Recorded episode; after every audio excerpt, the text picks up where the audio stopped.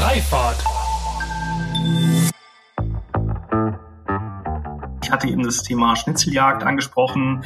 Ähm, das ist auch etwas, was super gut funktioniert, um dieser neuen Mobilität auch diese Freude äh, mitzugeben. Also jetzt kein Verzicht. Ich glaube, das ist auch mal so eine Sache. Jetzt bin ich nicht nachhaltig und verzichte auf etwas, sondern ich glaube, jeder, der mal E-Auto gefahren ist, der hat richtig Lust drauf, weil das ist einfach das bessere Konzept in Summe, weil es einfach, es macht Spaß, es ruckelt nicht, es stinkt nicht. Willkommen zu einer neuen Folge von Freifahrt dem Interview-Podcast für eine neue und zukunftsfähige Mobilitätskultur. Mein Name ist Sebastian Hofer und hier frage ich mich und meine GesprächspartnerInnen sinnbildlich jede Woche wieder, weshalb es in Holland und Dänemark eigentlich selbstverständlich ist, mit einem Lastenfahrrad unterwegs zu sein und wir hierzulande immer noch kostenlosen Parkraum als Grundrecht verstehen. Mit euch zusammen möchte ich unser aktuelles Verständnis von Mobilität auflösen und an einer wünschenswerten Zukunft unserer Fortbewegung basteln. Von Mikromobilität bis zum Hyperloop. Und deshalb spreche ich mit allerlei klugen Köpfen, die uns auf neue Gedanken und Wege bringen wollen. Hey, schön, dass du mal wieder reinhörst, denn diese Folge ist eine kleine Premiere. Wie ihr sicherlich schon gemerkt habt, gibt es an einigen Folgen immer einen Supporter bzw. Werbepartner zu Beginn, welcher meinen Podcast finanziell unterstützt. Um möglichst transparent damit umzugehen, möchte ich das kurz erklären. Seit einiger Zeit bekomme ich vermehrt Anfragen von interessierten Gästen. Das freut mich total, denn das heißt ja, dass dank euch meine Reichweite und die Hörerschaft wachsen. Auf der anderen Seite ist es mir sehr wichtig, unabhängig zu bleiben und selber über Gäste, Inhalte und Veröffentlichungszeitpunkt zu entscheiden. Aus diesem Grund achte ich sehr erpicht darauf, das redaktionelle Gespräch von der Werbebotschaft zu trennen. Mein Supporter der letzten Folge und mein heutiger Gast ist eben der Mitgründer und Chief Sales Officer Simon Vogt von EndCharge, eine Plattform, welche mittels einem Bonuspunktesystem die Nutzung von Elektromobilität und nachhaltiger, multimodaler Mobilität incentivieren will. Ich will von Simon wissen, wie das spielerische Element in ihrer App, ähnlich einer Schnitzeljagd oder auch bekannt durch Pokémon Go, dazu motiviert, dass sich Menschen anders fortbewegen. Denn eigentlich ist der Ansatz ja total naheliegend, wenn man davon ausgeht, dass diese Mechanik durch Bahnbonus, Miles and More oder eben auch Payback ja mehr als genug gelernt ist von uns allen. Und so sprechen wir darüber, wie inzwischen zehntausende Fotos von NutzerInnen dazu beitragen, Informationen zu Ladesäulen zu verbessern und über ihre Erkenntnis, wie gut E-Scooter oder Ride-Hailing zu automobiler Elektromobilität passt. Darüber, welche Haltung EndCharge zur Frage der Nachhaltigkeit hat. Naja, und wie sie bei Anbietern, welche noch nicht klimaneutral sind, sogar nach eigenen Angaben deren Emissionen ausgleichen. Doch bevor es losgeht, stelle ich euch gerne meinen Supporter für diese Folge vor. Und das ist diese Woche der Future Mobility Summit vom Tagesspiegel. Den Summit gibt es seit 2011, damals jedoch unter dem Namen E-Mobility Summit. Als Testballon für politische Veranstaltungen beim Tagesspiegel haben sie inzwischen aus dem Erfolgsformat ähnliche Formate zu den Themenfeldern Energie, Nachhaltigkeit, Landwirtschaft oder auch Digitalisierung im Programm.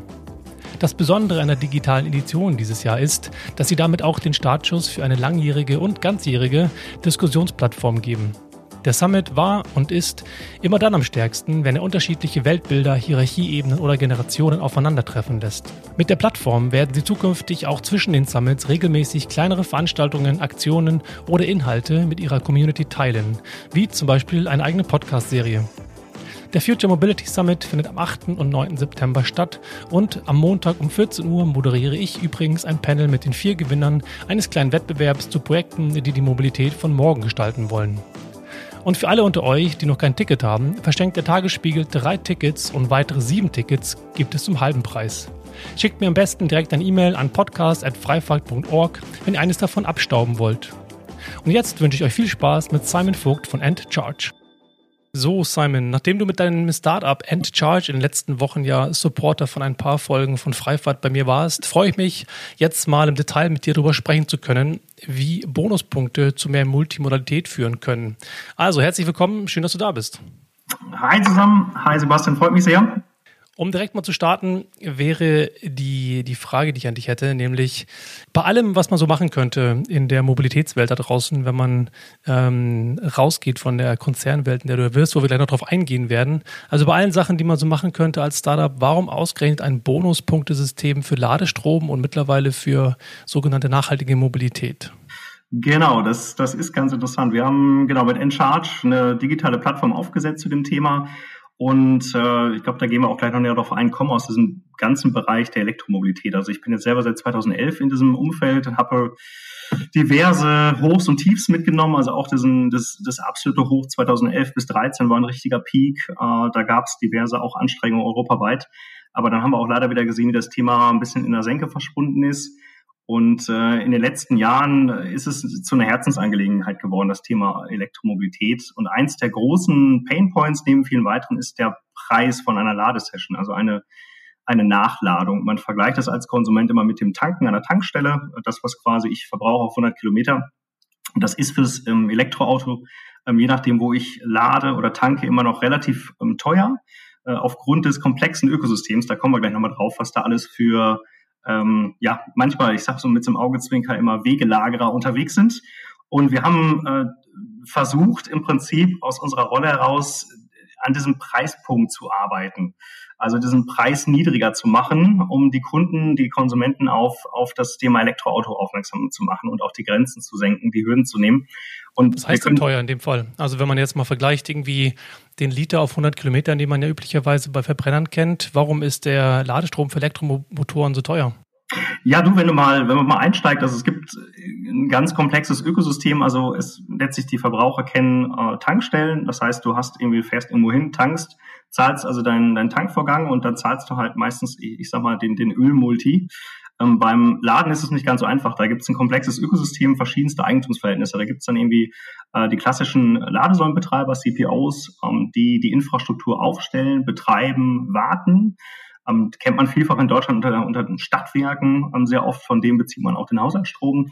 Dann gibt's auch wiederum ähm, Roaming-Plattformen, die ähm, haben eine Berechtigung im Laden, denn die wollen und machen sie immer noch europaweit das Laden zugänglich machen. Also eigentlich roamen, wie man das vom Telefon kennt. Wenn ich rüberfahre in ein anderes Land, kann ich da genauso laden wie auch hier. Äh, ist nötig, weil das äh, Netz darunter, also die ähm, Anzahl der CPOs so enorm ist. Das sind mehrere hundert beispielsweise in Deutschland. Und äh, auf eine Roaming-Plattform setzt dann noch ein sogenannter Fahrstromanbieter, ein EMP, auf. Und dann hat man drei, ähm, ich sag mal, äh, wirtschaftliche Rollen, die alle natürlich Gewinnerzielungsabsichten haben. Das heißt, irgendwo sind Margen im System und der Kunde trägt es oder zahlt es am Ende des Tages. Ähm, dann auch, wenn man es mal ein bisschen schwarz-weiß sieht an der Stelle. Und wir haben eben versucht, natürlich kann man äh, von EMP-Seite interessante Preise stricken, aber wir haben versucht, als ähm, neutrale Plattform ähm, Value-Added Services zu bieten, also konkrete Services, die ein Fahrstromanbieter integrieren kann um den Preis für den Kunden niedriger zu machen. Das ist die Idee und äh, weil wir nicht zaubern können, haben wir uns eben die Vorteile eines, eines Bonusprogrammes zunutze gemacht. Also über uns einkaufen, das heißt quasi eigentlich ähm, in Anführungsstrichen Konsum in nachhaltige Mobilität umwandeln. Ne? Also das heißt, wir haben beispielsweise ähm, Booking auf der Plattform oder beziehungsweise auch andere große E-Commerce-Partner mit dabei, ähm, bei denen man dann einkaufen kann. Man bekommt dafür dann ähm, ein Kickback, eine Rückvergütung, wir nennen das bei uns virtuelle Kilometer, ähm, sind immer acht Cent, also nicht zu verwechseln mit physischen Kilometern. Und die kann man dann einlösen ähm, bei jedem Ladevorgang bei seinem Fahrstromanbieter, das in so einem ersten Schritt. Und damit haben wir äh, eine, ich sag mal, eine Proposition schon erfüllt und den äh, Ladepreis verringert, so gesehen, und ähm, ein Stück weit die Hürde für den Verbraucher genommen, eben nicht äh, elektrisch unterwegs zu sein. Okay, aber lass mal kurz zu dem Thema Fahrstromanbieter kommen. Also du hast ja gesagt, die Stadtwerke sind beispielsweise die Ladesäulenbetreiber an der Stelle. Dann gibt es Roaming-Plattformen, sowas wie beispielsweise Hubject, die ja lange, ja lange Zeit eine große Bekanntheit erworben haben und die Fahrstromanbieter. Was sind denn Beispiele für Fahrstromanbieter an der Stelle namentlich? Ja, namentlich, ich kann ja gerne mal von unseren Kooperationspartnern sprechen. Wir ähm, haben mit der Maigo Energie angefangen. Einfach Stromladen ist das Produkt die auch vor kurzem erst gestartet sind in dieser Rolle, sind eben auch ein Stadtwerk und haben da ein interessantes Produkt mit einem sehr interessanten Preispunkt auf den Markt gebracht in den letzten Jahren. Und da sind wir quasi jetzt im Januar mit gestartet in den Markt, haben jetzt seit kurzem auch die ähm, Plug-Surfing mit dabei. Die kennt man wahrscheinlich auch. Das sind die etwas, also ich sag mal, hm, ich, nicht, nicht Dinosaurier im, im negativen Sinne, sondern schon wirklich lange dabei, haben sehr auch ein user-centric Produkt gebaut, seit 2011 oder 10 sogar schon im Markt ähm, haben also auch schon viel erreicht, ähm, haben über 200.000 Ladepunkte mit drauf. Und das sind unsere ersten beiden Kooperationspartner äh, im Bereich Fahrstromanbieter und weitere stehen in den Startlöchern, die ich noch nicht nennen kann, aber da wird es auch die nächsten Tage eine Pressemeldung zu geben, ähm, um zu gucken, dass wir da entsprechend noch weiter integrieren. Das heißt, wenn ich das richtig verstehe, gibt es also ähm, Stadtwerke, die gleichzeitig Fahrstromanbieter sind, aber auch Roaming-Plattformen wie Plugsurfing, die sich auch als Fahrstromanbieter ähm, nach außen zum Kunden hin präsentieren. Das klingt für mich relativ kompliziert, oder habe ich das falsch verstanden? Ja, genau. Also, äh, dass man das erstmal erklärt hat, oder wenn ich jetzt auch mal überlege, das meinen Eltern zu erklären, die sagen mir dann auch, Mensch, ich will einfach nur von A nach B kommen und tanken oder laden.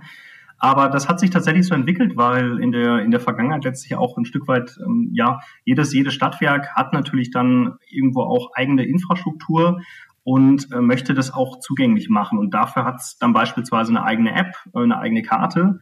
Und so hat sich das dann wirklich ver, vervielfacht, multipliziert, sodass ganz viele ähm, Stadtwerke, kleinere, größere, ihre eigenen Netze betreiben, eigene Karten haben. Aber es fehlt die Interoperabilität dazwischen. Und da kam dann eben Hubcheck ins Spiel, um es interoperabler zu machen. Ja, also Hubcheck beispielsweise als, als eine Marktrolle der, der Roaming-Plattform des Vernetzers oder Marktplatzes kann man sagen, wo sich eigentlich dann CPOs ähm, tümmeln und eben auch auf der anderen Seite dann die EMPs, ähm, die dann dort Verträge schließen können. Und äh, aus dieser Markt, aus dieser einen Marktrolle eben heraus ist das Ziel eben der Interoperabilität angegangen worden und darunter eben auf der, auf der CPO-Seite hatte ich gerade schon erwähnt, ähm, gibt es tatsächlich sehr, sehr viele kleine Stadtwerke, die eigene Ladenetze betreiben, also Infrastruktur mit einer eigenen Karte, mit einer eigenen App. Ähm, erstmal für einen engeren Kundenkreis, äh, das zugänglich gemacht dann über den Roaming ähm, und eben dann auf Basis dieser Roaming-Plattform haben sich natürlich weitere Geschäftsmodelle gebildet, beziehungsweise auch White-Label äh, EMPs oder Fahrstromanbieter, wie man sie nennt, das ist beispielsweise eine Plug-Surfing, das ist aber auch beispielsweise eine Shell, eine ähm, eine, eine BMW Charge äh, oder auch einen, einen Mini-Charger. Da gibt es diverse auch Fahrstromanbieter, die sich im Markt tummeln. Das ist alles noch nicht reguliert. Strom ist da generell eigentlich ein sehr regulierter Markt, aber auch alles das zum öffentlichen Laden ist noch relativ äh, unreguliert. Es gibt zwar so eine Ladesäulenverordnung, die gewisse Dinge regelt, aber noch recht freilässt. Ähm, und da ist also auch noch viel zu tun, sicherlich, um das aus Kundensicht transparenter und auch fairer zu machen. Aber ich glaube jetzt aktuell auch mit den Corona-Maßnahmen, die ja getroffen wurden von der Regierung, ähm, wird jetzt nochmal ein richtiger Ruck durchgehen. Wir sehen ja auch die Diskussionen, die sich dort äh, gerade im öffentlichen Laden ergeben. Und wir sehen jetzt so langsam diesen, diesen Turning Point, wie er so schon heißt, dass das Thema fällt äh, und es in die Breite getragen wird. Wie häufig, wie häufig lädt eigentlich so ein Elektroautofahrer im Schnitt sein Auto auf? Jetzt im Vergleich zu der Häufigkeit, die man vielleicht an eine Tankstelle fährt, einfach um ein Gefühl dafür zu bekommen, wie relevant dieser Markt eigentlich ist, wenn du sagst, dass er wächst. Gerade wenn man sich anguckt, dass einfach die, die, die Zulassungszahlen beim Kraftfahrtbundesamt für Elektroautos noch nicht so durch die Decke gehen. Genau, also wir sind immer noch, also natürlich vom, vom absoluten her am Anfang. Also ähm, ich glaube, das, das ist klar. Es entwickelt sich. Wir haben sehr hohe Zuwachsraten. Natürlich ist die, ähm, die Grundgesamtheit noch klein. Ähm, wie oft lädt ein Elektroautofahrer? Äh, da kann man fast sagen, eigentlich immer. also das ist das Interessante, denn äh, als E-Autofahrer ist es eigentlich, wird das Laden sehr normal. Das heißt, du nutzt ähm, im, im besten Falle die Möglichkeiten, die du hast. Wir haben mal ganz generisch gesagt, einen Split von 80-20. Also 80 Prozent des Ladens geschieht zu Hause und 20 Prozent unterwegs.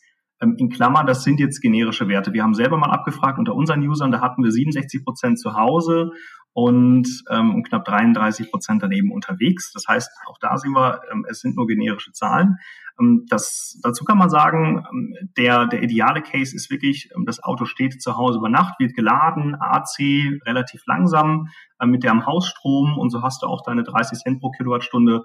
Und wenn du dann eben unterwegs bist, dann hast du ein, einmal die Woche, sage ich mal, im Schnitt, wirklich, das sind alles Durchschnittszahlen, dass du dein Fahrzeug unterwegs aufladen musst oder möchtest. Das kann sein, wenn du das verbinden möchtest mit dem Einkauf in der Stadt. Ähm, da gibt es meistens dann Infrastruktur um den Stadtgürtel herum, wo du dich hinstellen kannst.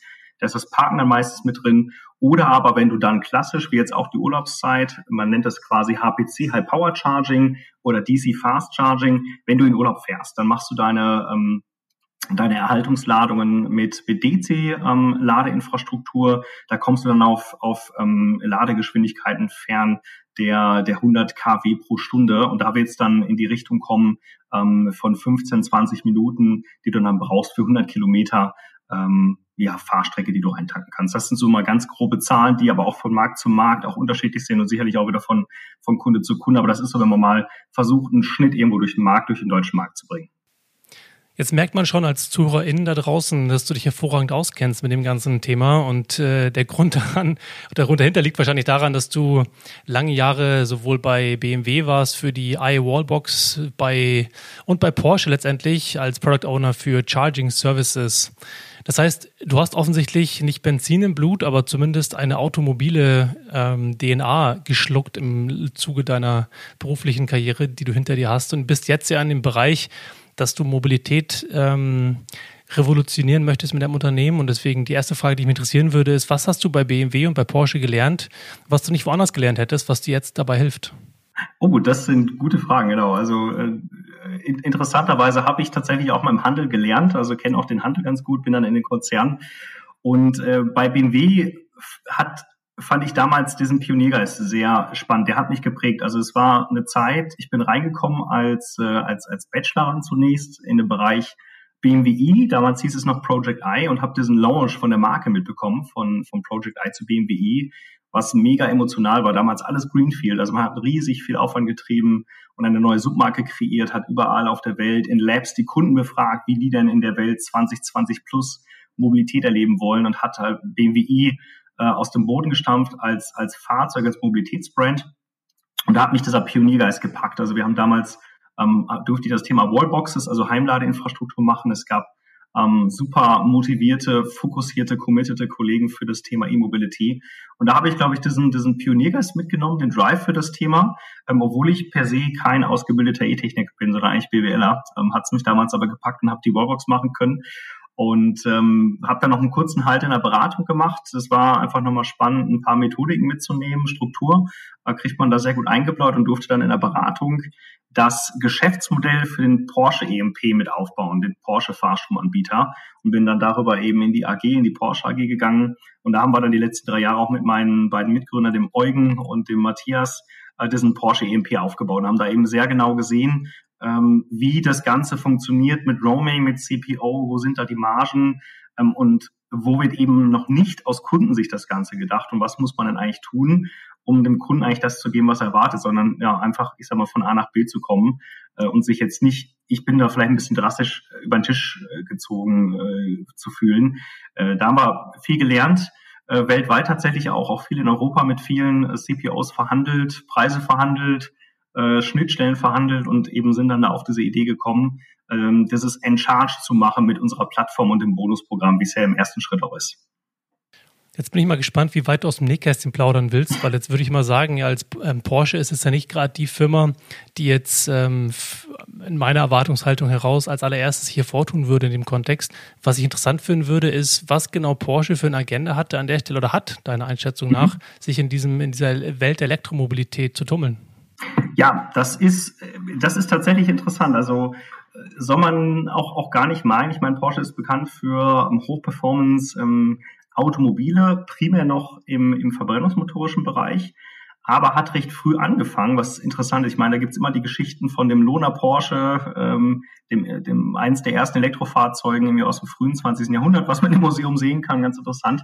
Ähm, aber vielleicht um da wirklich auf den Punkt zu kommen, ähm, es hat früh angefangen mit einem E-Box da, das war ein, ein Forschungsfahrzeug, was schon über zehn Jahre in die Vergangenheit zurückgeht äh, und hat sich dann auch verfestigt mit dem, ähm, mit dem Taycan eben, ähm, dem ersten, ja, äh, High-Performance batterieelektrischen Fahrzeug und äh, natürlich hat man sich auch dort bei Porsche überlegt, wie geht's denn eigentlich weiter in Summe im Großen Ganzen? Und ich glaube, die ganze Branche wurde natürlich durchgeschüttelt durch diverse Themen, wie den Dieselskandal durch das ganze Thema Nachhaltigkeit, was auch schon auch länger unterwegs ist, ne? also was auch BMW schon lange getrieben hat. Und ähm, da ist es einfach schön, da hat Porsche sehr drastisch, und ich glaube, das, das kann ich in der Runde sagen, sehr drastisch auch entschieden, den Taycan zu machen und ähm, den Markern, das ist ja auch verkündigt, den wird es auch als, als EV geben. Und das, ich glaube, da werden auch noch weitere Baureihen folgen, die dann sehr radikal, und das, das ist, das hat mir damals auch, äh, sagt man, sagt man, das, das nimmt man ab, das ist authentisch, sehr radikal, dann wirklich auf dem Bereich ähm, E-Mobilität umgeschaltet. Und natürlich das Thema PF wurde genutzt, um zu lernen, ähm, um Erfahrung zu sammeln und um na, eine Art Brücke zu schlagen. Aber mittel- bis langfristig, äh, was ich noch mitgenommen habe, geht die Richtung ganz klein und ja, ich sage mal in Richtung Elektromobilität. Da gibt es ein hartes Commitment auch intern. Und es wird unheimlich viel getan, auch die Werke immer effizienter zu gestalten. Ich weiß es noch von der Porsche Consulting, wo ich damals war. Man hat Lean, äh, also nach Lean Management die Fabriken ausgerichtet und versucht sehr viel in Richtung auch Strom- und CO2-Neutralität in den Fabriken, in den Werken zu tun. Porsche produziert ja letztlich nur hier in Deutschland ähm, an zwei Standorten. Also da wird ziemlich viel getan und das wird auch von oben gestützt. Und da war es eben auch für uns spannend, die Möglichkeit zu haben, 2016 einen Porsche-eigenen Fahrstromvertrag auch zu entwickeln äh, mit aller Konsequenz und den auch eben dann wirklich auf den Taycan anzupassen und Taycan dann auch etwas mitzugeben an der Stelle. Wenn man das Ganze vergleicht mit der Strategie von Tesla beispielsweise, ist es ja auch interessant, dass eigentlich oft Innovationen von ja, Top-Down ähm, in, die, in die anderen Modelle einfließt. Man kennt das ja von vielen Fahrassistenzsystemen beispielsweise, die mal beim Top-Modell gestartet werden und dann runter ähm, plätschern sozusagen in die, in die günstigeren Modelle. Und Tesla hat ja auch mit einem sehr teuren Fahrzeug angefangen und mittlerweile mit dem Model 3 etwas, was irgendwie erschwinglicher ist für mhm. den Golf Otto Normalkäufer da draußen oder die Käuferin. Auf der anderen Seite sehen wir ja bei VW, die jetzt mit dem ID3 ähm, beginnen, ähm, den Markt ja zu erobern im Bereich Elektromobilität. Ich finde es interessant, dass es sozusagen von beiden Seiten das gibt. Einmal diese High-Performance-SUV mhm. und Fahrzeuge, von denen du sprichst, und auf der anderen Seite sehr günstige Smart Zoes oder irgendwie ein ID3, mhm. die da reinkommen. Wie betrachtest du das als Experte, sag ich mal, mit einer langen Erfahrung im Bereich von Elektromobilität auf vier Rädern? Ja, das ist auch unheimlich spannend, wie Dinge auch in die Breite getragen werden oder dann auch, äh, ich sag mal, in, in die Diffusion gehen, wenn man es mal so benennen möchte. Also zurückblickend in die äh, BMW-Zeit damals war spannend, denn dort war man damals der Auffassung eben mit dem mit dem i3, mit diesem Megacity-Vehikel eigentlich genau den, den Zahn der Zeit zu treffen. 2013 eben ein Fahrzeug zu bringen für die Megacity, für ähm, kürzere Distanzen, also noch nicht mit einer Reichweite von mehreren hundert Kilometern. Man hat aber dann gesehen, ähm, die Zahlen, ich glaube, sie waren in, in, in Summe ganz vernünftig, aber eben nicht so ambitioniert wie damals gedacht, interessanterweise, weil das Fahrzeug auch noch etwas anders aussah. Ähm, also man sah dem Auto an, dass es etwas Neues ist und ich glaube, damals 2013 wollten die normalen Nutzer noch nicht sowas haben. Die wollten einfach das Auto, was normal aussieht und äh, ich sag mal umweltfreundlich ist. Ähm, das heißt, Tesla BMW war da schon das zweite Mal ihre Zeit voraus mit dem C1-Roller das erste Mal und dann mit dem i3 das zweite Mal, oder? möglicherweise schon. Also ich glaube, das wäre zumindest mein, mein Feedback an der Stelle. Ich glaube, es, man hat natürlich unheimlich viel mitgenommen, unheimlich viel gelernt und auch viel verkauft von den ähm, i3-Fahrzeugen. Trotzdem aber immer noch nicht die breite, breite Masse gefunden und angesprochen. Äh, Tesla ist natürlich hergegangen, hat ein sehr gefälliges Auto einfach genommen aus einem etwas höheren Segment. Ähm, dem sieht man auf den ersten Blick nicht direkt an, dass es ein Elektroauto ist. Man hört es dann ganz klar.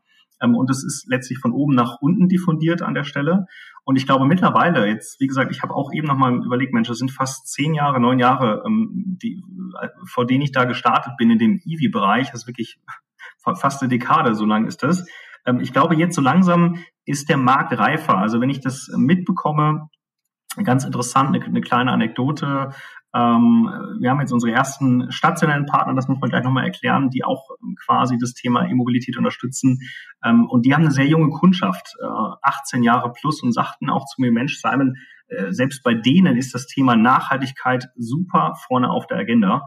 Ähm, und ich glaube, das geht langsam durch die Gesellschaft. Man liest überall, Mensch, das sind jetzt die neuen Kaffeebecher aus Pappe, nicht mehr Plastik. Und ich glaube, jetzt so langsam ist das Thema einfach bei vielen auf der Agenda und, und, und viele Leute betrifft's. Und ich glaube, da kommt dann eben ein VW rein mit dem Volkswagen. Und äh, da setzen wir auch, glaube ich, recht hohe Erwartungen auf diesen ID3. Und ich glaube, die ersten Tests waren recht positiv und auch die Vorbestellungen.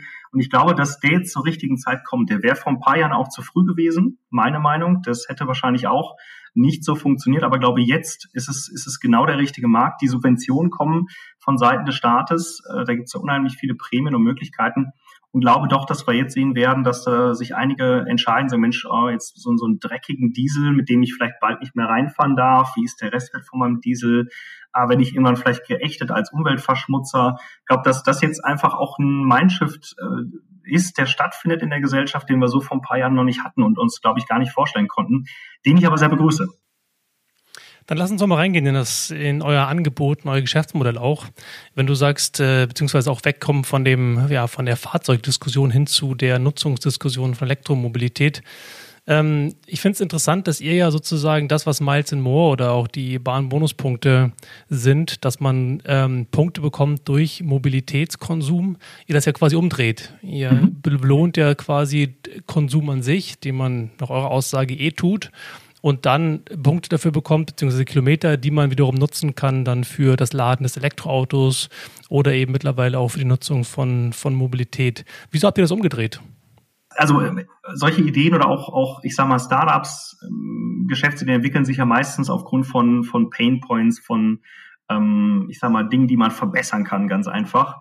Und wir haben damals gesehen, so schön es auch war, natürlich mit diesem eigenen EMP bei Porsche, einem Fahrstromanbieter, wir haben gesehen, ähm, um es wirtschaftlich zu machen aus Porsche-Sicht, muss der Preis eine gewisse Höhe einfach haben. Und das betrifft ähm, ein Stück weit jeden EMP, der eine Gewinnerziehungsabsicht hat, der sagt, ich subventioniere das nicht quer. Ähm, und wir sehen auch gerade am Markt, dass sich das sehr einpendelt. Also wir haben Preismodelle von äh, 34 bis 99 äh, Cent die Kilowattstunde. Da kann sich jetzt jeder ausrechnen, ähm, wenn dann so ein Auto 10 bis 15 Kilowattstunden oder mehr verbraucht, dann ist man sehr schnell bei, bei viel Geld auf 100 Kilometer. Und wir haben dann eben gesehen, Mensch, hm, wie kann man denn diesen Ladepreis runterkriegen? Gibt es da irgendeine Möglichkeit, äh, die jetzt nicht an Magie grenzt und, und ohne, dass es uns arm macht? Und da ist eben dieser Mechanismus vom Bonusprogramm gekommen. Also ich tue etwas und kriege was zurück. Und so gesehen ist es, ist unsere Message auch an die Partner, ähm, die wir auf der Plattform haben. E-Commerce-seitig haben wir sehr viele gehen aber auch in den stationären Bereich, äh, dass die Partner ihren Anteil zur nachhaltigen Mobilität tun.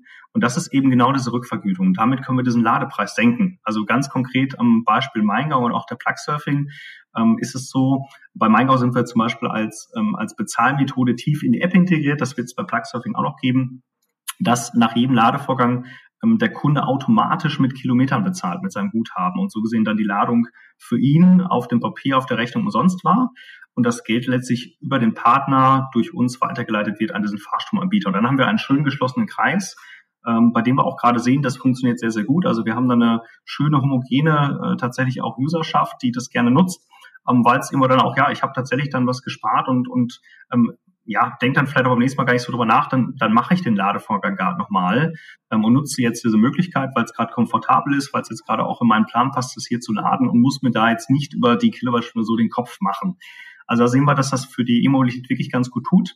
Ähm, und neben diesem Loyalitätsgedanken, also Bonus, wollen wir eben nicht nur das neue ähm, Bonusprogramm sein, sondern wir haben eben noch weitere ähm, Punkte gesehen, die auf dieser ähm, Reise, also man sagt ja mal Customer Journey ähm, des Ladens, noch nicht so ja, hm, vielleicht Spaß macht oder vielleicht kann man auch sexy sagen, in Anführungsstrichen. Dass und man zu Parkplätzen kommt, die belegt sind oder man nicht genau weiß, welcher Parkplatz frei ist oder dass man dort ewig stehen muss oder nur limitiert lang stehen darf oder welche Probleme hat man? Oh, genau, genau. Ich, ich sehe schon mit so einem äh, neckischen Lächeln, Sebastian, aber es ist halt leider genau so. Also ich habe, wie gesagt, eben noch auch mit einem EMP noch gesprochen und da gibt es ganz viele Sachen. Es ist dann auch einfach diese Wartezeit. Ähm, das heißt, ich, ich stecke natürlich an und wenn ich jetzt nicht an der Schnellladeinfrastruktur bin, dann habe ich eine Wartezeit. Jetzt wird ja wahrscheinlich der eine oder andere sagen, ja, aber natürlich Wartezeit, ich habe mein Handy, ich kann was machen, ich bin in der Stadt, ich wollte eh einkaufen. Ja, aber trotzdem gibt es, wenn jeder, wenn, wenn man mal geladen hat, gibt es ein Stück weit eine Wartezeit. Und da versuchen wir ähm, reinzugehen. Wir nennen das bei uns Ladeweile. Ähm, also auch wirklich, was mache ich während des Ladens? Ladeweile. Die Ladeweile gibt es tatsächlich, da so nach und nach äh, gibt es auch Artikel dazu. Äh, da hat, äh, gibt's, wenn, wenn man es mal googelt, findet man da so nach und nach auch Artikel zur Ladeweile, weil sich da viele auch drum tümmeln, weil die Zeit ist interessant, weil der ähm, E-Autofahrer hat potenziell, ähm, ist offen für Angebote in dieser Zeit. Und, und, und da versuchen wir eben mit unserer Plattform Gewerbetreibende mit dem E-Autofahrer zu vernetzen ähm, zu sagen, Mensch, der Gewerbetreibende kann, hat möglicherweise die Chance, jetzt mit einer interessanten Zielgruppe in Interaktion zu treten und kann Cross-Upselling tun und ähm, oder realisieren und der E-Autofahrer hat die Möglichkeit, seine Zeit, ich sag mal, sinnvoller zu verbringen, als jetzt gerade die 15 Minuten, die 20 Minuten einfach zu warten, zu daddeln. Ähm, so haben wir die ersten Partner, ähm, die wir akquiriert haben. Also eine Lebensmitteleinzelhandelskette in Baden-Württemberg ist zum Beispiel mit dabei. Wir haben ein Burgerhaus, ein Brauhaus, was kommt, ein ähm, Fashion Store. Und so wollen wir eigentlich von Stadt zu Stadt gehen, Partner einsammeln, die Mehrwert bringen wollen für die Ladeweile aber eben dann auch, ich glaube, wir kommen gleich noch drauf, Sebastian, für die weiteren Mobilitätsangebote, die wir so auf der Plattform haben. Da sehen wir uns in dem Bereich. Jetzt ist es ja nachvollziehbar, dass man Konsum generieren muss oder ankurbeln muss, um eben für, ähm, für das Geschäftsmodell tragbar zu machen. Aber die Frage ist doch vielleicht schon fast philosophischer Natur, ob es in dieser Zeit, in dieser sogenannten Ladeweile nicht andere Dinge geben könnte, die man machen könnte, anstatt ausgerechnet wieder was zu kaufen. Vollkommen. Finde ich gut, dass du darauf ansprichst. Also ich glaube, das Thema Nachhaltigkeit ähm, können wir auch gleich gerne nochmal draufspringen. Das ist auch immer ein Thema, ich glaube, wo man, wo man zu sprechen muss, einfach auch, auch mal das beleuchten, wie es zum Beispiel bei uns funktioniert mit dem Konsum oder E-Commerce. Ähm, wir haben, gut, dass du darauf kommst, eben noch die sogenannten Challenges bei uns auf der Plattform. Also man kann vielleicht auch sagen, eine moderne Schnitzeljagd. Äh, man kennt das Pokémon Go. Und ähm, gerade im Bereich Elektromobilität ist es das Thema Content, also Inhalt, ist unheimlich relevant. Also als E-Autofahrer möchte ich wissen, wenn ich, wie du eben sagst, zum Ladepunkt fahre, ist der überhaupt frei? Wo ist der gelegen? Ist der beschrankt? Ist der im Parkhaus? Wie ist die Parksituation vor Ort? Wie ist da ein bestimmter Aufkleber drauf, der mir sagt, die kann Roaming? Ähm, also heißt, wir brauchen Fotos, also gut, ähm, gute, hochwertige Fotos von Ladeinfrastruktur. Und wir haben eine Challenge draus gebaut. Das heißt, als E-Autofahrer bekommt man sogenannte, ja auch wieder Kilometer für jedes Foto. Und äh, wir sind so ein bisschen gerade unter Wasser. Wir haben jetzt, ich glaube, über ja, 60.000 Fotos bekommen seit dem Januar, seitdem wir live sind, ähm, quer durch Europa. Genau, also wir, wir sehen einfach, wir, wir haben auch mit dieser Challenge, also mit dieser Schnitzeljagd, wie es so schon heißt, äh, dieser Pokémon Go-Effekt ist es wahrscheinlich ein Nerv getroffen. Wir bekommen am Tag mehrere hundert Fotos und, und sind so ein bisschen unter Wasser, muss man gestehen. Also wir haben uns nochmal ein bisschen neu organisiert. Wir haben halt einfach einen technischen äh, technisches Review drauf und manuelles, das war eine gewisse Qualität sicherstellen. Und das ist eben genau das. Also wenn ich eher an der Ladestation bin, eh Zeit habe, mache ich gerade ein Foto und helfe der Community. Ähm, das merkt man eben auch. Das sind sehr, ähm, ich sag mal, treue User, die der Community helfen wollen. Und das freut uns dann natürlich, dass wir da auch noch ein bisschen Content generieren können. Und so kann man die Zeit eben auch sinnvoll nutzen. Also man muss nicht immer nur Konsum treiben, äh, definitiv nicht, sondern da in die Richtung wollen wir auch noch mehr gehen, weitere Challenges, weitere, ich sag mal, Schnitzeljagd-Elemente mit einzubauen, um spannend zu machen. Das Ziel ist ja, eine neue Mobilitätskultur zu gestalten. Zumindest ist mein Ziel. Wie wäre es denn, dass ihr dann Podcast-Episoden ausstrahlt in der Zeit, in der man da sitzt? Oh ja, also cool, dass du sagst. Definitiv. Also wir suchen neue Angebote. Ähm, auch ein Zufall, dass wir gerade sprechen, können wir direkt machen. Ähm, aber nee, Spaß beiseite. So, fünf, so eine halbe Stunde Snippets quasi, um zu erklären, dass man eben auch anstelle von einem, äh, einem Auto auch mit anderen Mobilitätsformen fahren könnte. Aber da kommen wir gleich zum nächsten Thema, nämlich ihr habt ja mittlerweile auch andere Mobilitätsformen am Start. Das heißt, ich habe mich so ein bisschen gefragt, wie das dazu kam, dass ihr gemerkt habt, naja, irgendwie ist das die Ladeweile zu verkürzen oder halt irgendwie den Fahrstrom günstiger zu machen letztendlich, weil das scheint ja das Problem gewesen zu sein, mhm. dass der eigentlich relativ teuer ist für die NutzerInnen da draußen, dass ihr jetzt auch Voucher verkauft für Mobilitätsangebote wie Mojan Hamburg, Emmy, Clever Shuttle, mhm. Miles, Uber, Tier und so weiter und so fort. Habt ihr gemerkt, dass eigentlich der Markt für Ladestrom zu klein ist und ihr doch lieber auf die mehrere hundert Millionen Fahrten und Milliarden Fahrten pro Jahr in Deutschland ähm, aufspringen wollt, die im ÖPNV und auf multimodaler Mobilität aufbauend stattfinden? Also man kommt immer von zwei Seiten. Also ähm, wir, wir waren relativ oder sind recht bewusst in den E-Mobilitätsmarkt, wissend darum, dass er sich entwickeln muss. Also da sind wir noch nicht bei, ähm, ich sag mal, Million Rides, wie man das natürlich in der Mobilität hat. Äh, das wussten wir auch im letzten Jahr, als wir den Business Case gebaut haben. Ähm, wir hatten da die Forecasts, die man so hat. Äh, mittlerweile durch die ähm, Corona-Stützen in ganz Europa entwickelt sich die E-Mobilität aber schneller als gedacht, was äh, positiv ist. Ähm, die Frage, die uns umtrieben hat, ein Stück weit, was ist denn mit dieser letzten Meile? Also man, ich, ich habe das Wort damals auch schon bei BMW äh, im Kopf gehabt, Last Mile Mobility äh, oder multimodal sind immer diese ganzen Buzzwords, die man hört. Ähm, ich glaube irgendwie in der Ideologie, man nutzt verschiedene Verkehrsmittel, um von A nach B zu kommen. Äh, in unserer Meinung äh, war das der Fall, dass wir gesagt haben, Mensch, ja, ich bin irgendwo laden und da hatte ich äh, ganz konkret auch den Case, ähm, da ich in Stuttgart auch öfter mal laden war oder bin, ähm, von einer, also im Prinzip im Stuttgart hast du so eine Art Speckgürtel drumherum oder so, so einen Ring und dann braucht es ein bisschen in die Innenstadt vom Ladepunkt. Ähm, und da bin ich selber öfter auch mal Scooter gefahren, ganz einfach. Ne? Das war wirklich für die letzte Meile, gerade den Kilometer, gerade auf den Scooter gesprungen, was ich super convenient fand. Ähm, und so haben wir das auch in anderen Städten gesehen oder auch als wir es intern diskutiert haben oder auch mit ersten Usern diskutiert haben, Mensch, ja, die letzte Meile ist ein, ist ein Use Case. Und die kann ja nicht nur per Scooter, sondern auch mit anderen, also beispielsweise über einen Pooling zurückgelegt werden. So dass wir gesagt haben, lass uns doch das weiterspielen und sagen, ähm, das ist neue Mobilität, die wir bespielen. Ähm, hat für uns Sinn ergeben, äh, logisch, weil es zusammenpasst. Ähm, beides geht in die gleiche Richtung. Ähm, das Thema, ja, den Verkehrssektor zu wandeln, zu ändern. äh, in eine ja hoffentlich etwas bessere Zukunft. Und ähm, die, die Hypothese, die wir eben auch hatten, auch Mobilitätsfahrten an sich ähm, haben einen gewissen Preispunkt. Also ohne jetzt konkret Anbieter rauszugreifen, aber ähm, wenn ich schaue, was ich teilweise gezahlt habe, war es ein gewisser Preispunkt. Und da ist, äh, wie gesagt, unsere Hypothese, dass wir auch da einen Angriffspunkt sehen, ähm, den Preispunkt zu senken und diese Mobilität zugänglicher zu machen. Und auch auf der anderen Seite, ähm, wenn ich das noch gerade mit einwerfe, ähm, eben auch dann unsere Partner, denn ähm, der E-Commerce war jetzt ein Startpunkt. Ähm, man muss in Klammern sagen, wir kompensieren für jeden E-Commerce auch ähm, CO2-Emissionen. Das ist uns ganz wichtig, weil wir wissen natürlich, E-Commerce hat Versandwege, hat Rückversendungen oder Rückversand. Das kompensieren wir von vornherein. Ähm, und wir gehen verstärkt auf den lokalen Handel. Also wir sind auch super offen, auch wenn es heute wer hört. Ähm, ich sage mal auch gern Boutiquen, inhabergeführte Geschäfte, die sagen, ich möchte nachhaltige Mobilität supporten. Ähm, und genau da wird es dann eben spannend, ähm, denen auch ein breites, sage ich mal, Mobilitätsangebot zu geben. Denen nicht nur zu sagen, du kannst nur E-Mobilität supporten, sondern du kannst auch beispielsweise eine nachhaltige Fahrt supporten. Das kann auch sein mit einem Uber Green, das kann aber auch sein mit einem ähm, mit einem Ride-Hailing, Ride-Pooling-Service. Darum geht es uns, um auch die Seite wieder interessanter gestalten. Deswegen haben wir letztlich die Mobilitätspartner mit auf die Plattform geholt ähm, und versuchen da, wie gesagt, gerade auch den, den ähnlichen Case zu fahren und auch entsprechend zu lernen in diesem neuen Markt für uns.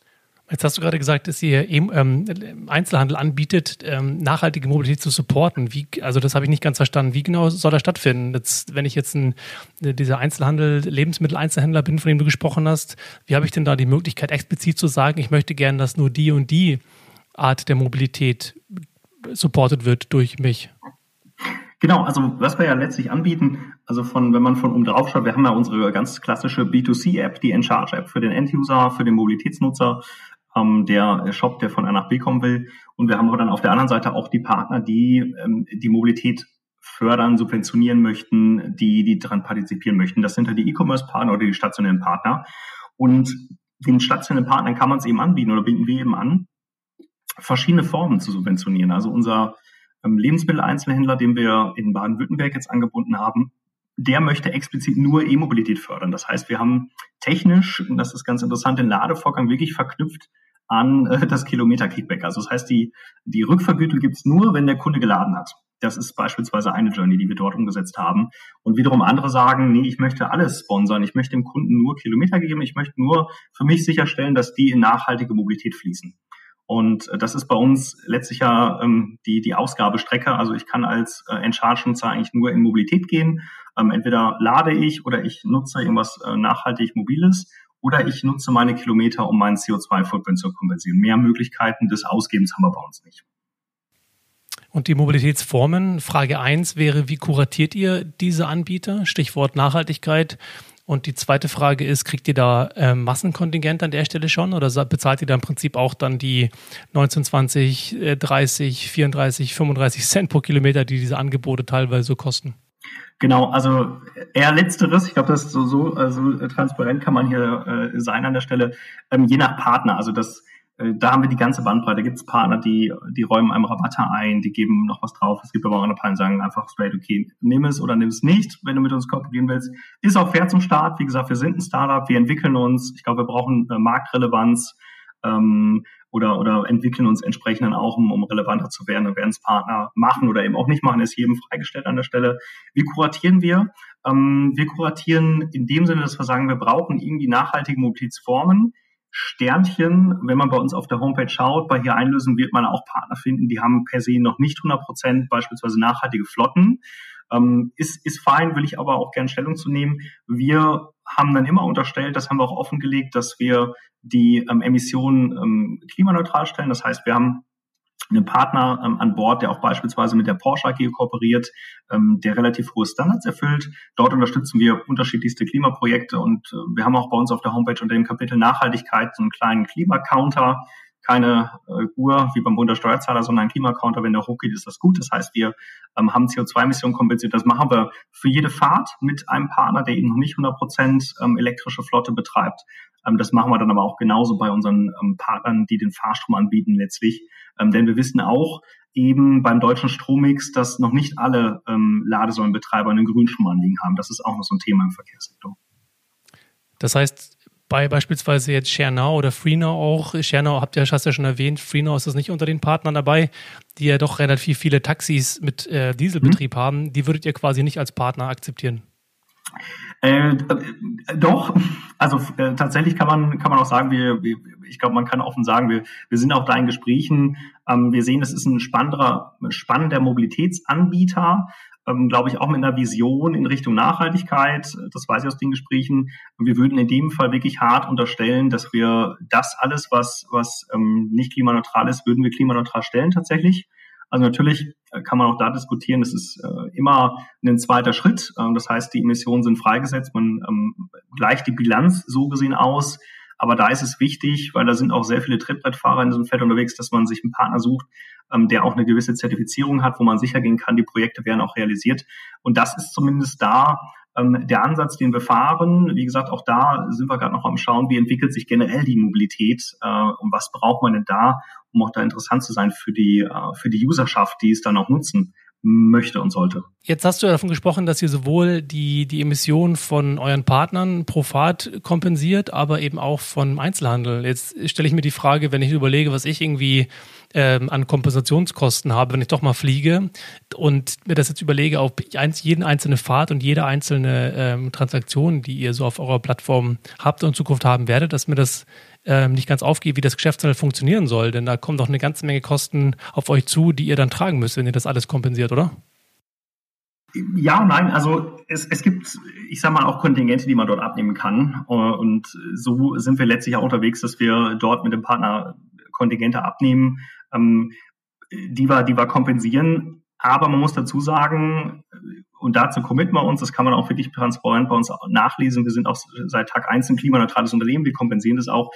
Uns ist wichtig, dass wir dieses, diese, dieses Story und diese Vision, da kommen wir gleich nochmal drauf, dass wir dazu stehen und dass wir das auch durchhalten. Und das kostet sicherlich was. Ich glaube, in Summe äh, sehen wir das in allen Bereichen. Äh, nachhaltiges Leben ist noch teurer. Das wird sich sicherlich auch im Laufe der Zeit ändern, aber es ist tatsächlich noch ein, ein Mehraufwand, den man bewusst eingehen ähm, kann. Ähm, und wir haben uns wirklich bewusst dazu entschieden, aus der E-Mobilität, wenn wir das jetzt übertragen auf Mobilität, dann ist das für uns das Commitment, das Versprechen.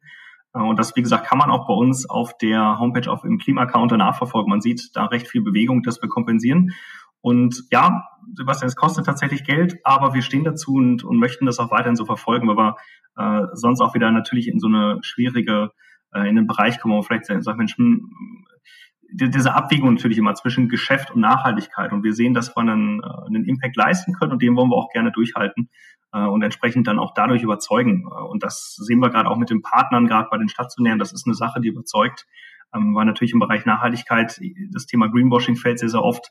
Ähm, da, da kann man immer viel Halbherziges machen. Und wenn man es aber richtig angehen will, dann, dann muss man sich in Summe das anschauen und dann auch, auch finanziell dazu stehen und, und ähm, seinen Beitrag leisten. Das möchte man nach wie vor tun. Und deswegen ist das, ist das vollkommen okay, wie es aktuell ist. Das ist immer eine Frage der Haltung. Und äh, ihr scheint zumindest eine Haltung in der Richtung zu haben. Das finde ich begrüßenswert und bringt mich zum Stichwort, das du vorhin schon genannt hast. Und zwar hast du noch, hast du von deiner persönlichen Vision gesprochen, die du verfolgst in dem Bereich der, ähm, der Mobilität. Die würde mich mal interessieren. Kannst du die ein bisschen skizzieren? Sehr, sehr gerne. Ich glaube, das ist immer, ich, ich muss gerade so ein bisschen schmunzeln. Äh, du und ihr könnt mich jetzt gerade nicht sehen, aber ich muss schmunzeln, weil wir hatten vor kurzem wieder einen Teamworkshop. Äh, ich glaube, das ist immer der Klassiker. Mir geht durch, okay, Mission, Vision, liebe Leute, sind wir noch richtig? Und wir haben uns, die kann ich ja einfach auch mal so wiedergeben, äh, auf die Fahnen geschrieben, Europas führende Plattform zu werden für den Zugang zu nachhaltiger Mobilität.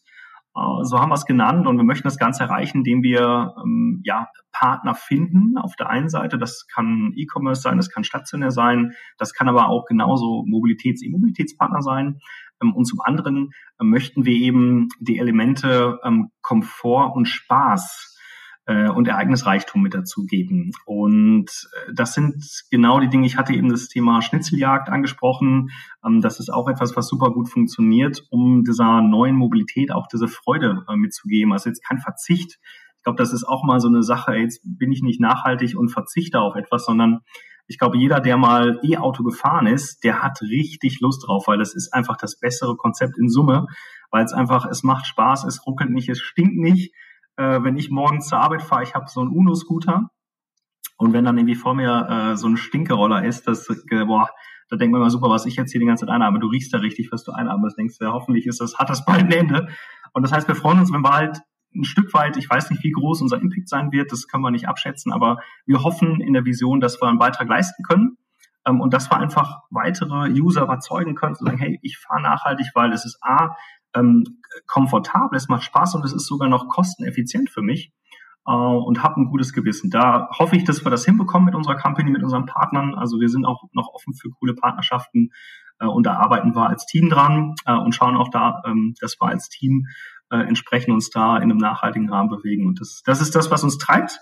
Und ja, schauen wir mal, wie, wie sich die Reise noch so entwickelt bei dem Thema. Hm. In der Vorbereitung habe ich mich ein bisschen mit der, mit der Mechanik von diesen Bonuspunkten beschäftigt. Ähm, Payback ist ja der größte Anbieter in dem Kontext. Ähm, man wird regelmäßig gefragt, haben Sie Ihre Payback-Karte dabei? Sammeln Sie Punkte?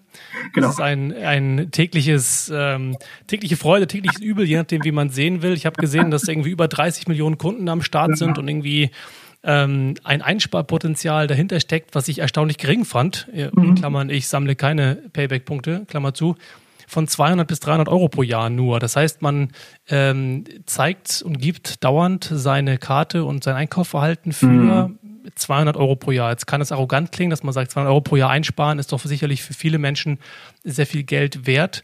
Ähm, was ich interessant fand im weiteren äh, Recherchekontext ist, ähm, ein Professor für Markt- und Werbeforschung von der Hochschule der Medien Stuttgart hat in einem Artikel mal gesagt, dass für die Menschen das Punktesammeln ein Erlebnis ist, dass es wirklich darum geht, die Punkte äh, oder das Konto wachsen zu sehen, dass es uns befriedigt, ähm, tatsächlich dieses Spiel, dass wir richtig ja, weit erfahren, um in eurem Kontext vielleicht andere Tankstellen anzu oder Ladesäulen anzufahren, die vielleicht mehr Punkte bringen. Ähm, dieser, dieser Spieltrieb, der mhm. da entsteht durch ja etwas, was wir nicht umsonst Gamification nennen. Du hast es ja schon mhm. mit dem, mit dem Pokémon ja. Go be be beschrieben. Finde ich enorm spannend, dass es offensichtlich funktioniert mit, finde ich, einer sehr banalen Idee, Punkte zu sammeln, dass das uns als Menschen so dermaßen motiviert, ähm, etwas anderes zu tun als sonst. Ja, ich glaube, also definitiv, ich glaube auch, dass, dass da ist ein bisschen Spieltrieb drin. Ich glaube, man muss an der Stelle nochmal auch unterstreichen, weil wir haben, oder ich kriege öfter mal die Frage, ja klar, und dann äh, super in Charge, dann habt ihr alle Daten von mir, ihr verkauft die weiter, äh, super.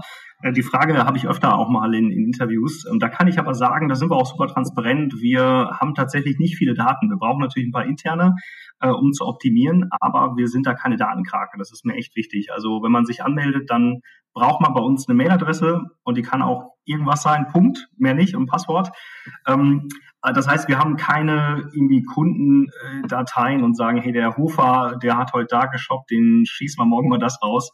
Äh, das gehen wir anders ran. Also unser Geschäftsmodell ist auf keinen Fall Daten. Ähm, unser Geschäftsmodell ist wirklich basiert auf dieser Transaktion und auf der Community. Und wir sehen auch eben, und da muss man, glaube ich, ein bisschen äh, differenzierter schauen, die ähm, aktuellen äh, E-Autofahrer, die, das ist so eine Community tatsächlich. Und ähm, ich bin mir nicht ganz sicher, ich glaube, dafür ist auch der Mobilitätsmarkt zu komplex. Ähm, da gibt es, glaube ich, verschiedene Communities im Bereich der Mobilität der neuen, aber E-Autofahrer aktuell ist wirklich so eine, so eine Community. Und in Summe ähm, freuen die sich über, über Mehrwerte und freuen die sich, wenn ähm, das, ähm, die, diese Journey für die einfacher wird. Ähm, die sind so tief drin, dass die wissen, was ein EMP ist, ein CPO, ein Roaming, äh, die kennen die Preise, die kennen die Mechaniken und die freuen sich, wenn, wenn mal was aus Kundensicht geschieht. Und, und das kann sein, dass der Ladepreis günstiger wird. Das kann sein, dass, dass sie Fotos schießen können, weil es wieder der Community hilft. Also da sehen wir gerade diesen Gamification-Faktor. Aber ich bin beide. Ich glaube, ähm, wir haben jetzt bei uns in der App so eine Kleinigkeit geändert, dass ich, wenn ich reingehe, direkt meine Punkte sehe. Und ich freue mich, wenn ich meinen, muss ich ehrlich gestehen, äh, sehe, wie mein Counter hole. Mensch, cool, jetzt habe ich beispielsweise 1000 Kilometer. Das sind ungefähr 80 Euro, die ich jetzt habe als Guthaben fürs Laden oder auch für Mobilität. Ähm, und, und wir sehen auch in den Foren, dass das die Leute freut, definitiv. Also das ist sicherlich etwas, was irgendwie auch natscht und, und antiest. Könnt ihr sehen, dass seit, seitdem ihr jetzt auch äh, Mobility Service Provider ähm, integriert habt, die man jetzt mit Vouchern ähm, dann kostenlos oder vergünstigt mhm. benutzen kann, dass sich die, ähm, ja, das Nutzerverhalten von euren Kundinnen mehr in Richtung multimodal schon bewegt, dass der eine oder andere vielleicht schon aus einer gewissen Erwartungs- oder Prognose, Prognose heraus jetzt ähm, wahrscheinlich geladen hätte, aber vielleicht sogar sein Auto stehen lässt und dann stattdessen eben diese letzte Meile, von der ihr sprecht, dann mit Alternativen nutzt. Ich meine, vorher wer, habt ihr es nicht mhm. gewusst, weil es nicht drin war. Insofern ist die Frage wahrscheinlich schwierig zu beantworten. Aber seht ihr ähm, irgendeine Art von ver, ver, veränderten Nutzerverhalten? Ähm, ich hätte gesagt, es ist slightly englisches Wort, also im, im Anfang. Also wir erheben jetzt seit ein paar Monaten unsere ersten KPIs, die, die wir einfach mal auswerten. Also wie entwickelt sich die Plattform? Wie gesagt, keine Nutzerdaten, also keine Angst, wir, wir haben jetzt keine Profile. Ähm, und man sieht es, äh, man sieht es in, in, in kleinen Schritten, ähm, aber ich glaube, da brauchen wir tatsächlich noch, äh, noch mehr ähm, und müssen auch sicherlich noch breiter kommunizieren. Also wir merken das im Bereich E-Mobilität, da haben wir es so gemacht mit den Partnern, wie gesagt, eine tiefe Kooperation, auch technisch integriert. Ähm, das heißt, wir sind auf den Partnerkanälen genannt und andersrum. Ähm, und da sind wir wirklich auch gerade noch bei im Bereich der, der Mobilität Partner zu finden, die auch technisch integrieren wollen ähm, und eben dann auch, ich sag mal, dass, dass man diese bilaterale Kommunikation hat, dem Kunden auch erstmal erklärt, Mensch, es gibt jetzt ein Charge, das sind deine Vorteile. Ich glaube, das ist für uns noch der nächste Schritt, wenn du mich da fragen würdest, äh, wo wir im Bereich Mobilität hin wollen. Das heißt, im Bereich E-Mobilität haben wir das schon. Im Bereich Mobilität sind wir gerade dran, auch in guten Diskussionen mit Partnern, äh, diesen Schritt zu gehen. Und dann, glaube ich, haben wir noch mehr auch von diesem Multimodalen, was wir sehen werden, perspektivisch, ja. Wie stehst du dazu, dass Menschen vielleicht mehr fahren in Zukunft, weil ihre Kilometer, die ihr bei euch sammeln, irgendwie ablaufen würden? Die, das, ist eine, das ist eine super gute Frage, genau. Das ist gerade Hamburg, ich hat's, ich, wir hatten es im Vorgespräch, ich sag mal, autofreie ähm, Bereiche in den Städten. Wir haben es auch in Stuttgart, wir sind auch in Stuttgart sehr eng mit der äh, Stadt unterwegs. Ähm, und ich glaube, es ist dann die Frage, ähm, auch ob wir noch in andere jetzt spreche ich da vielleicht ein bisschen verklausuliert, aber ob man noch an anderen Stellen natschen kann, um ein Stichwort, ähm, ich sag mal, ein Verhalten ähm, vielleicht auch zu belohnen. Äh, wenn man sagt, man nimmt vielleicht jetzt heute mal, man, man bewegt sich multimodal nicht mit dem eigenen Auto in die Stadt, mag auch eine Möglichkeit sein. Ähm, aktuell sehen wir halt eben, dass wir äh, diese, diese Ladevorgänge, ähm, dass wir da einen guten Impact haben.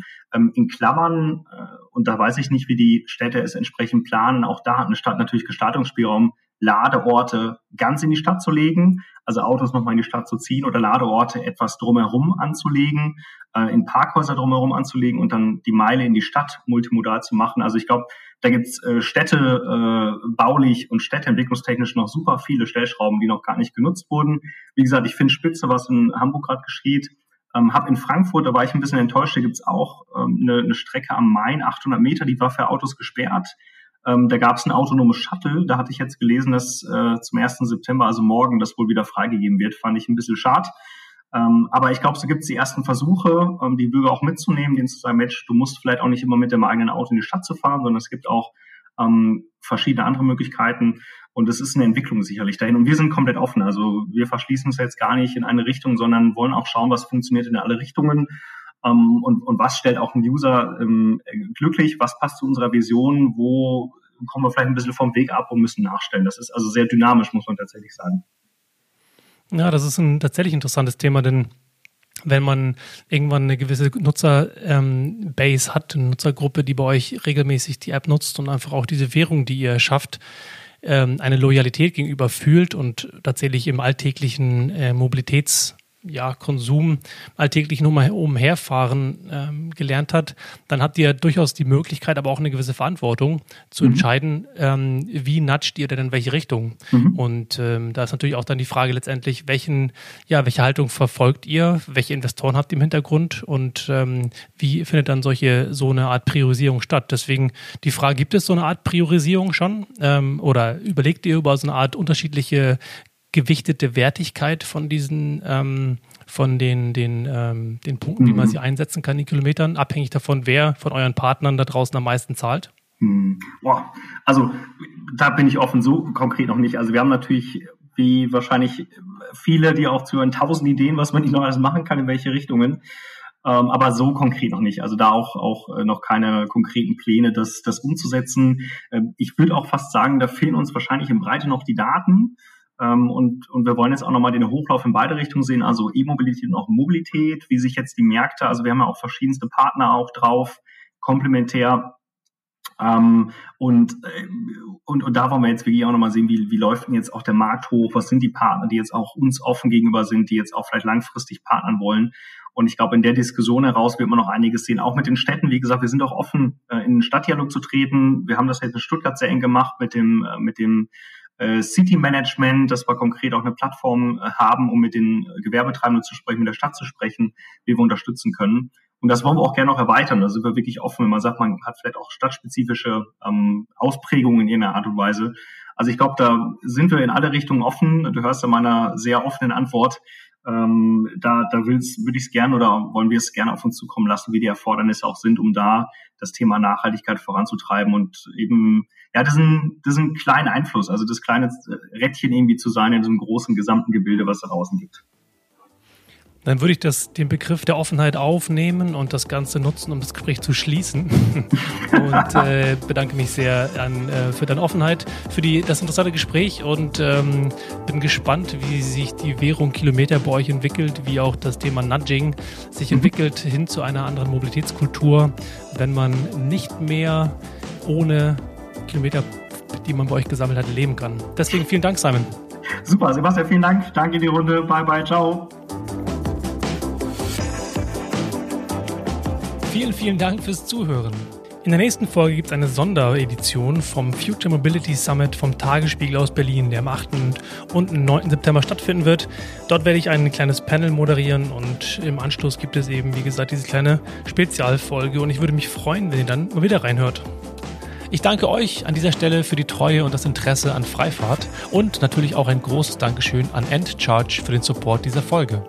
Und wenn dir die Folge gefallen hat, dann freue ich mich wie immer natürlich auch über deine Unterstützung. Am einfachsten geht das, wenn du bei Spotify oder in deiner Podcast-App auf Abonnieren klickst und natürlich auch mit ein paar Sternchen und einem Kommentar bei Apple Podcasts. Außerdem freue ich mich, wenn du diesen Podcast fleißig weiterempfiehlst.